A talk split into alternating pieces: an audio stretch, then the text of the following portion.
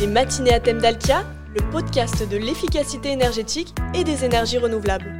Bonjour, bienvenue. On se retrouve pour la deuxième partie de ce podcast consacré au réseau de chaleur et de froid.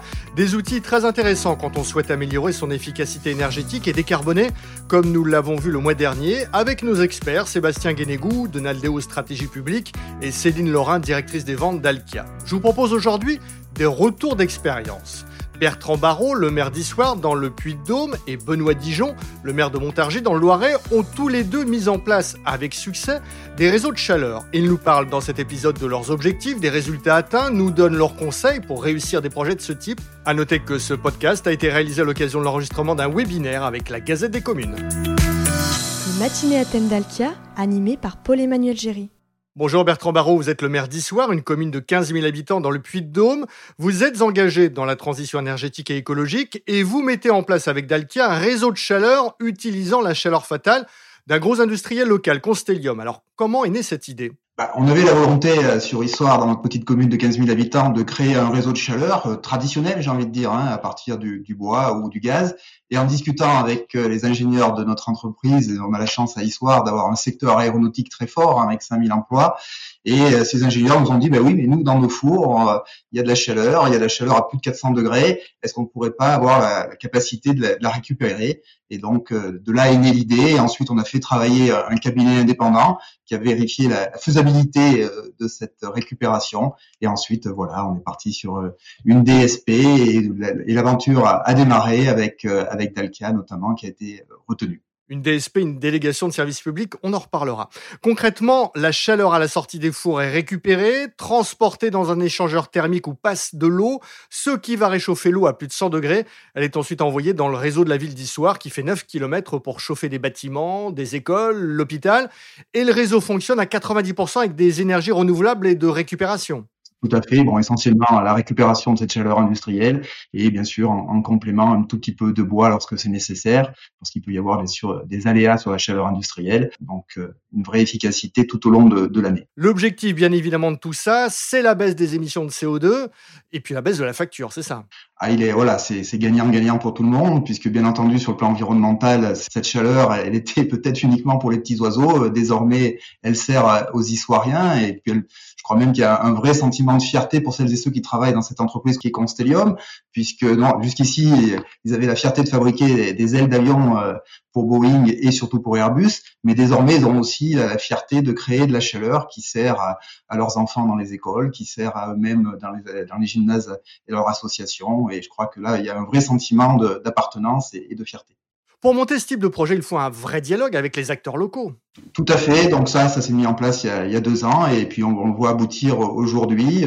Parfois quelques difficultés, mais dans l'ensemble quand même, je dois avouer qu'il y a eu une vraie réactivité, euh, notamment de l'entreprise euh, qui a été retenue et aujourd'hui, euh, on sait désormais que pour la première saison de chauffe, on pourra bénéficier de ce réseau de chaleur assez exceptionnel qui est pour nous et c'est vrai aussi une vraie vitrine. Aviez-vous des craintes au lancement du projet concernant le montant de l'investissement, les nuisances?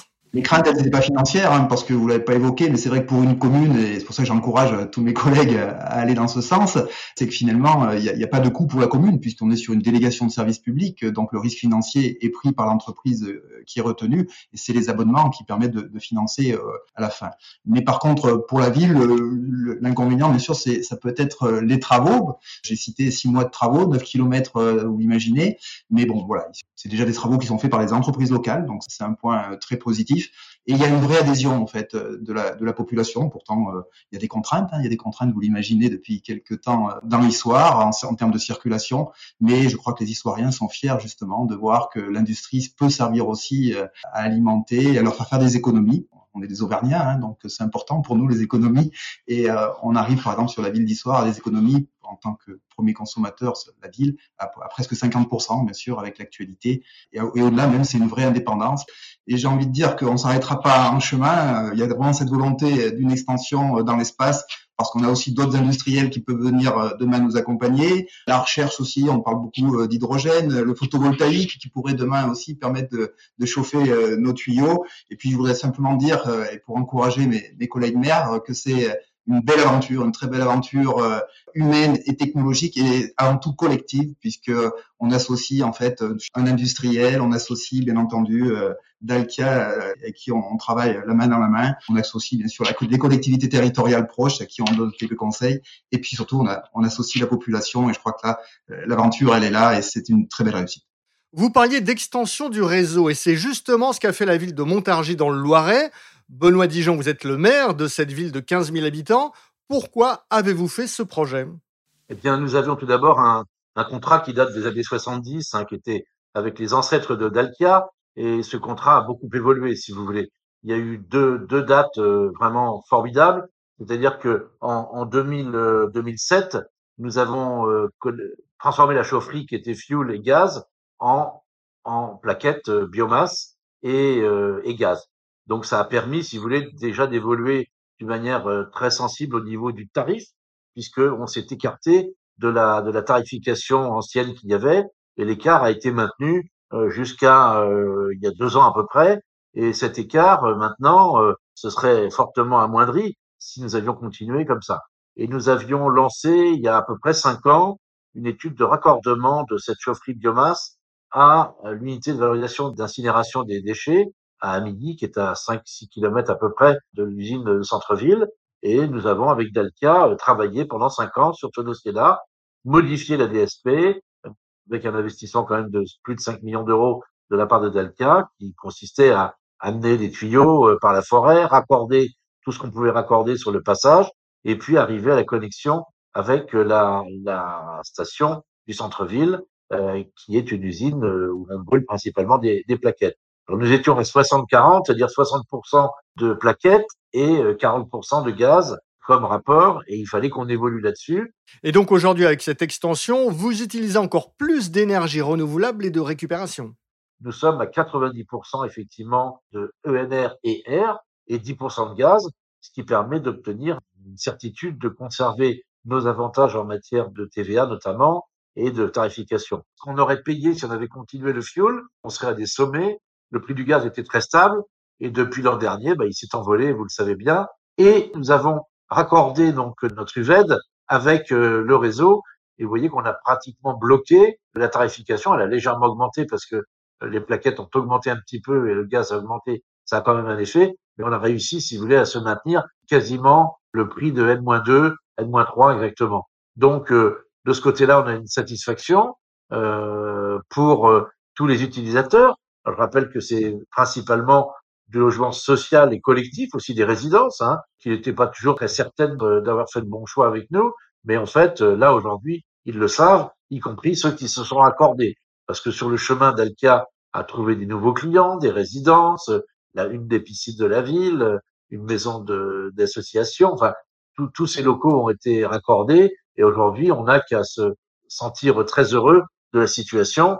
Les bailleurs sociaux ont accompagné le projet Les bailleurs sociaux ont joué le jeu en isolant très fortement leurs immeubles. Donc ça fait euh, une double cause très positive qui permet de maintenir les tarifs beaucoup plus bas que ce qu'ils étaient il y a quelques années.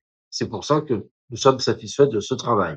Puis il y a l'importance du partenariat avec Dalkia pour cette délégation de services publics. Bon, alors nous sommes des adeptes des DSP, hein, de petites villes comme la nôtre, 15 000 habitants. Il est vrai que ce soit pour euh, ça, pour les transports, pour l'eau, euh, on est très content de s'appuyer sur des groupes puissants et qui une très bonne ingénierie. Dalka a un avantage euh, tout à fait important parce qu'au niveau de la veille réglementaire et technologique, on a quand même des gens qui ont des avances et qui sont dans le coup en permanence, qui voient les choses arriver, qui peuvent anticiper, qui savent vite s'adapter aux nouveaux règlements et aux nouvelles opportunités. Et c'est pour le bien des clients et le client final, quand même aussi, lui, quelqu'un donc on prend soin parce que ce sont nos concitoyens de, de la ville. Y avez-vous des projets de raccordement ou d'extension? Alors oui, oui, la, ville est traversée par un réseau euh, d'eau et de chemin de fer et de la nationale 7 hein, qui coupe vraiment la ville en deux. Nous avons traversé la voie de chemin de fer, nous avons traversé le canal pour aller sur l'ouest de la ville. Nous avons un schéma directeur thermique de la ville de Montargis qui a été réalisé par le cabinet Interne Conseil qui nous a permis d'avoir une vision et une bonne prospective de, de ce qu'il faudra faire dans les années à venir. Nous récupérons une ancienne caserne à Montargis où il y a une chaufferie collective qui pourra être utilisée en cas de besoin, mais c'est pas nécessaire pour le moment. Et nous sommes aussi dans une opération Action Cœur de Ville qui nous permet de faire euh, euh, un développement important en centre-ville puisque nous rachetons une rue avec 70 immeubles dans lesquels on aura des commerces au rez-de-chaussée et des unités d'habitation dans les étages.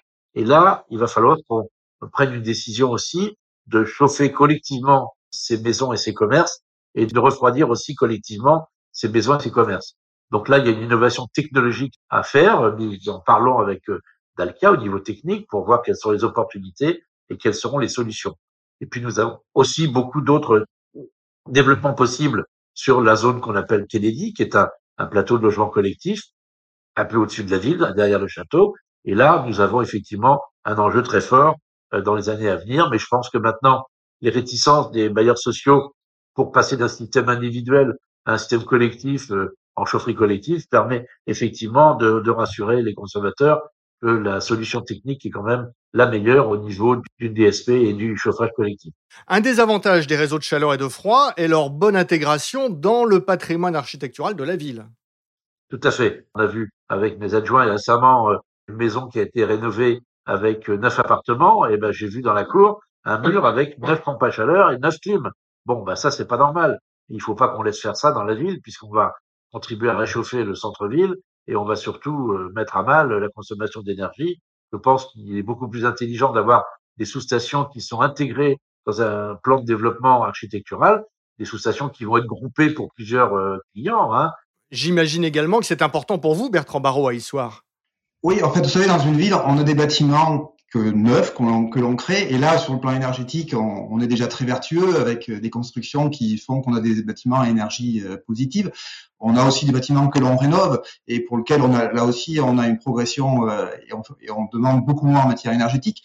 Par contre, on a tout un ensemble de bâtiments et je pense qu'il faudra des dizaines d'années pour pouvoir tous euh, les rénover. C'est nos, nos, vieilles écoles, c'est euh, nos gymnases et, bien d'autres bâtiments de ce type dans notre patrimoine qui, eux, méritent justement d'avoir euh, une énergie moins coûteuse et beaucoup plus vertueuse parce qu'on sait bien, malheureusement, des fuites énergétiques dans ces bâtiments, il continuera d'y en avoir encore pendant quelques années parce qu'on n'arrivera jamais à isoler tous ces bâtiments de la meilleure façon possible.